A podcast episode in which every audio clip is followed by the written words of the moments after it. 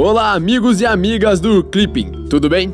Você está ouvindo a versão áudio do resumão da semana. Aqui você encontra todos os destaques de atualidades que rolam na semana para o concurso. Antes de irmos para o resumão, um lembrete importante aqui, pessoal. Na plataforma do Clipping, agora você encontra uma coleção exclusiva de resumos em PDF para estudar História do Brasil e História Mundial para o concurso da ABIN, beleza? Então, galera que está pensando em fazer a ABIN, corre lá para baixar esse conteúdo na plataforma do Clipping. O edital já saiu, a prova já está aí e tem uma imensidão de conteúdos para estudar em pouco tempo. Pragmatismo é o caminho certo, pessoal. Sem enrolação, sem discussões longas sobre temas que não vão cair. A coleção exclusiva de resumos em PDF do Clipping vai te permitir ir direto ao que importa sem perder tempo com coisas que não estarão na prova, beleza? E falando nisso, em não perder tempo, vamos agora para o resumão. América Latina e Caribe.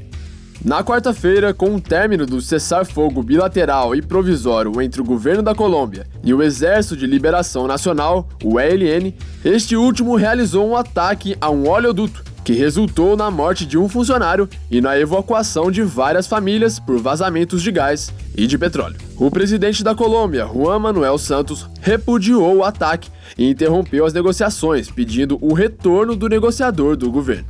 E vale lembrar, em março de 2016, o governo colombiano e o ELN estabeleceram uma mesa formal de negociações para a paz. Em outubro do mesmo ano, Após o plebiscito sobre o acordo com as Farc, houve um acordo para o início da fase pública de negociações entre o ELN e o governo colombiano. Segundo o Ministério das Relações Exteriores brasileiro, o Brasil manifesta sua confiança em que logo sejam retomadas as tratativas entre as partes e criadas condições para um novo cessar-fogo.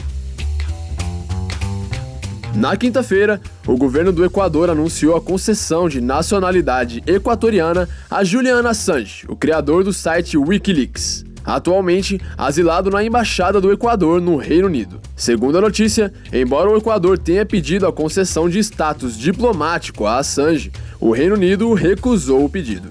E vale lembrar, em 2009, Julian Assange utilizou o Wikileaks para publicar diversos documentos a respeito de violações cometidas pelos Estados Unidos no Iraque e no Afeganistão. Em 2012, Assange buscou asilo na embaixada equatoriana, onde vive até agora, para proteger-se de um pedido de deportação da Suécia, que o investigava por crimes sexuais.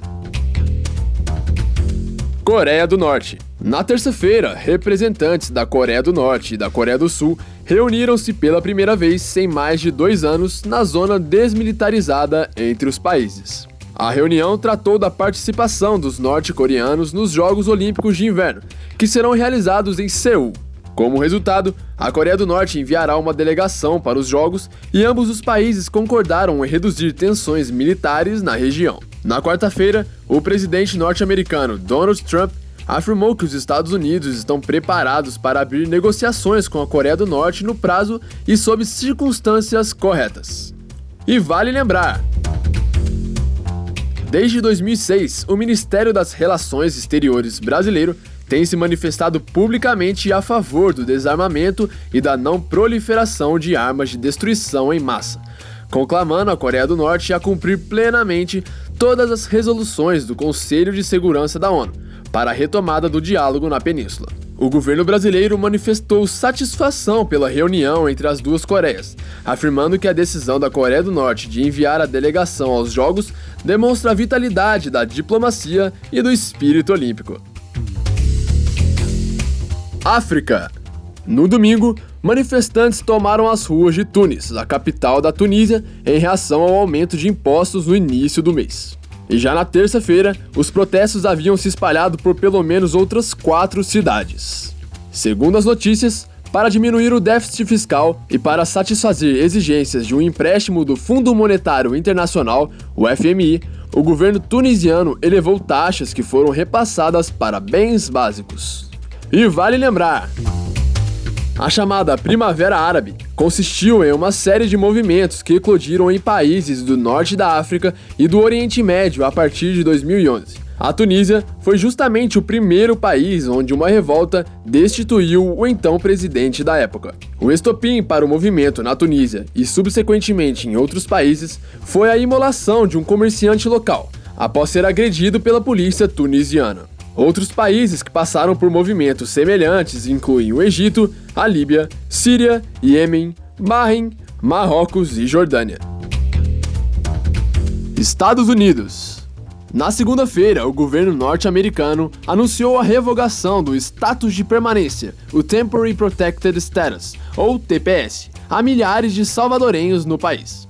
O TPS foi concedido pelos Estados Unidos sob o caráter humanitário por conta dos terremotos de 2001 em El Salvador. Segundo o governo norte-americano, as condições originais causadas pelos terremotos de 2001 já não existem, razão para a revogação do TPS. E vale lembrar: em novembro de 2017, o governo de Donald Trump já havia revogado também o TPS para haitianos, sob a alegação de que as condições na América Central e no Haiti não exigem mais uma prorrogação desse status. Migrações. No sábado, dia 6, pelo menos 64 refugiados morreram em um naufrágio na costa da Líbia, no Mediterrâneo. Já na quarta-feira, os líderes da França, Itália, Espanha, Portugal, Grécia, Chipre e Malta, também conhecidos como MED7, discutiram meios de ampliar o policiamento de fronteiras para impedir a chegada de novos migrantes.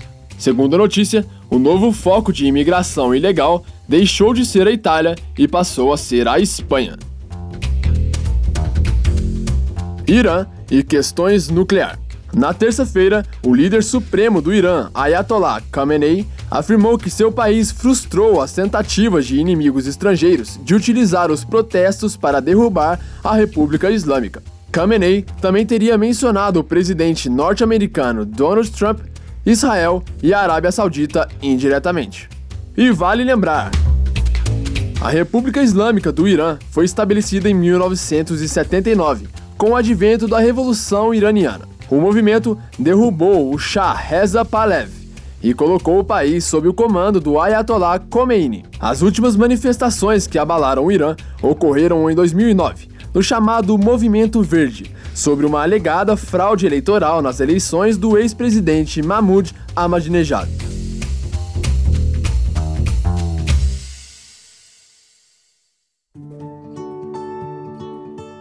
Então é isso aí, pessoal. Essas foram as principais notícias desta semana. Se você gostou, não se esqueça de deixar o seu feedback lá na plataforma do Clipping, beleza? Eu vou ficando por aqui, um grande abraço e até a próxima semana.